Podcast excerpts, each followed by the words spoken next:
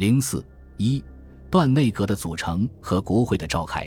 当时，进步党人对黎元洪竭力延揽国民党人士唐绍仪、陈锦涛、程璧光、张耀曾和倾向国民党的孙洪一非常不满。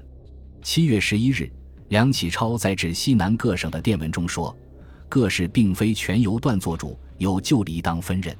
前次任阁员、除许、世英外，皆离亲简也。”实际上，黎元洪出任总统之初，对南方人士，无论是国民党人还是进步党人，都竭力拉拢。黎增电邀梁启超进京共商国事，但被婉言谢绝。七月初。黎又任梁为总统府秘书长，召梁迅即进京，也没有得到响应。梁启超原是热衷政治的，此时为何一再辞官不就？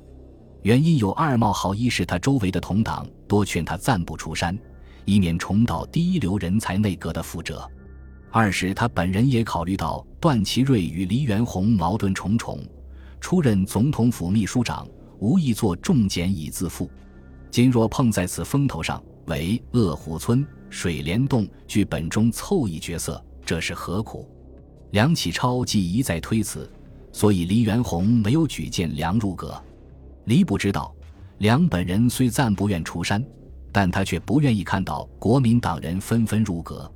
梁的本意是自己暂不出来，以在野从事社会教育为名，评论时政，既可赢得声望，又不冒风险。八月。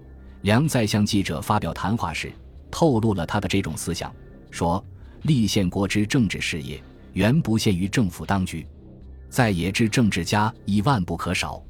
对于政府之施政，或为相当之应援补助，或为相当之监督匡救，此在也政治家之责任。”梁启超曾想推荐几个心腹当官，但没有得到满足，所以他牢骚满腹，并把怨气发泄到黎元洪身上。内阁任命后，就等召集国会予以追认了。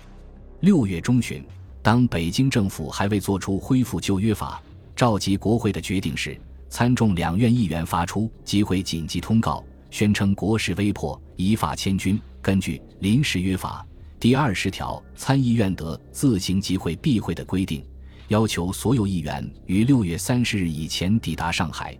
七月十日，两院在上海合行开会。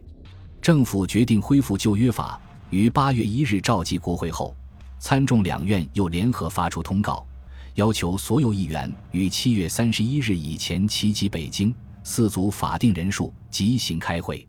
与此同时，政府内务部也派代表沈钧儒、孙希泽于七月中旬赴沪欢迎议员团。八月一日，参众两院议员在北京众议院举行开会时。这次会议名称为国会第二次常会，到参议员一百三十八人，众议员三百一十八人。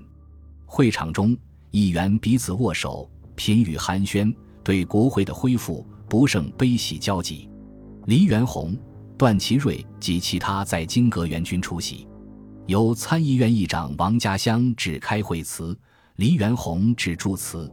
国会开会后，政府计划交易的议案有：一。阁员的追认，二副总统的选举，三各种法律的修正，四宪法的制定，五民国六年度的预算案。其中制定宪法是最重要的，而人们所最关心的，则是追认阁员和选举副总统问题。在这个问题上，开始出现了一些意见分歧。在程序和人选问题上，属于南方国民党的一些议员主张先选举副总统。再行追认阁员，认为副总统选出后，则民国根本上要点既定，余则均已表决。其意图是想选段祺瑞为副总统，而将内阁总理一席留给唐绍仪，这样可以避免五人内阁的称号。政府的意见以为，国会倘能先将内阁承认一项解决，则中央行政基础即可从此巩固。内阁总理以段祺瑞担任，绝能称职。《申报》在一篇评论中指出，国会开后之第一幕为副总统与内阁总理之两问题，而实则为唐段二人之问题。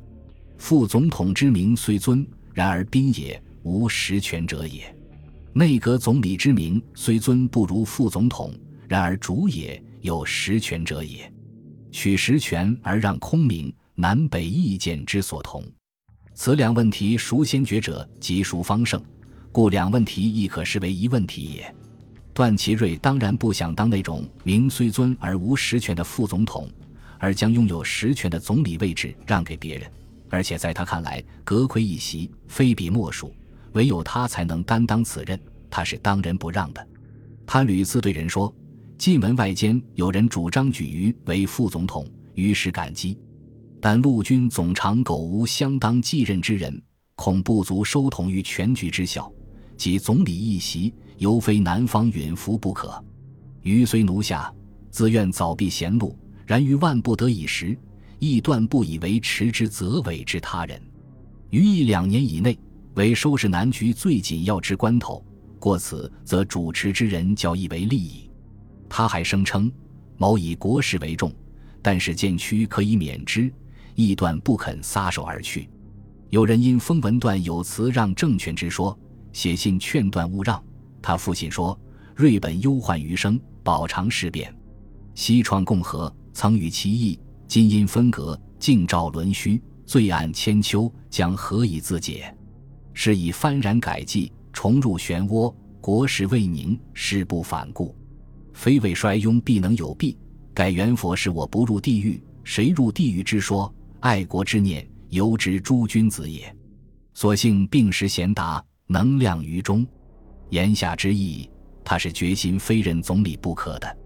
唐绍仪则表示。他既兼此外交总长，更绝无想出任国务总理的意思。黎元洪和国会大多数议员以及舆论都表示支持段祺瑞应任总理，认为改组内阁宜出以慎重，段氏显为暂时必要的人物。南方也表示同意总理一席可不更动。那些曾经主张先选副总统、举唐绍仪为总理的议员们，也不再坚持自己的意见。经各方面磋商。决定先追认内阁，副总统选举暂缓进行，并署议此席将来留给冯国璋。八月二十一日，众议院开会，到四百一十三人，已足法定人数。由副议长陈国祥主持会议，宣布本日第一议案为特任段祺瑞为国务院总理咨请同意案。后由黎元洪的代表黎树登台陈述理由。他说：“大总统依约法第三十四条特任。”段祺瑞为国务总理，自请追任。查段氏在民国成立之初，爵功甚伟，虽属军人，而于政治经验甚富。当民国二年时，曾代理国务总理，成效昭著。当帝制发生时，极力反对。民国恢复，大局多赖维持，兹特认为国务总理。上西表示同意。接着投票，结果同意票四百零七票。不同意票七票，以绝对多数通过。会后，黎元洪立即通电各省支召。二十三日，参议院开会投票，又以一百八十七票对六票的绝对多数通过。九月一日和四日，唐绍仪、陈锦涛、程璧光、张耀曾、孙洪一、范元濂、许世英、谷中秀八名阁员也先后由众议院和参议院分别予以通过。至此。段祺瑞内阁正式成立，段祺瑞组阁，掌握北京政府大权，从此开始了皖系军阀控制中央政权的历史。护国战争结束了袁世凯推行的帝制，连同袁本人的生命。段祺瑞在全国反帝制运动浪潮的影响与推动下，和黎元洪一道，继续清除帝制的遗毒，恢复了旧约法，召集了国会。但是。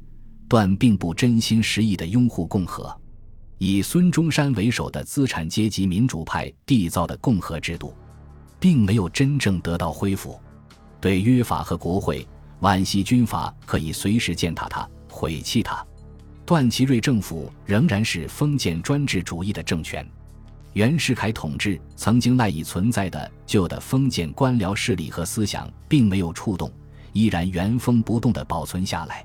就在段内阁成立之初，一九一六年九月，著名的民主革命家和教育家蔡元培在一篇文章中曾深刻地指出：“袁氏的罪恶，非特个人之罪恶也，彼时代表无过三种之旧社会，曰官僚，曰学究，曰方士。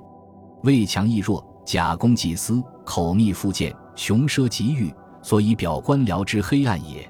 天坛四帝，小学读经，复免流之事，行拜跪之仪，所以表学究之完旧也。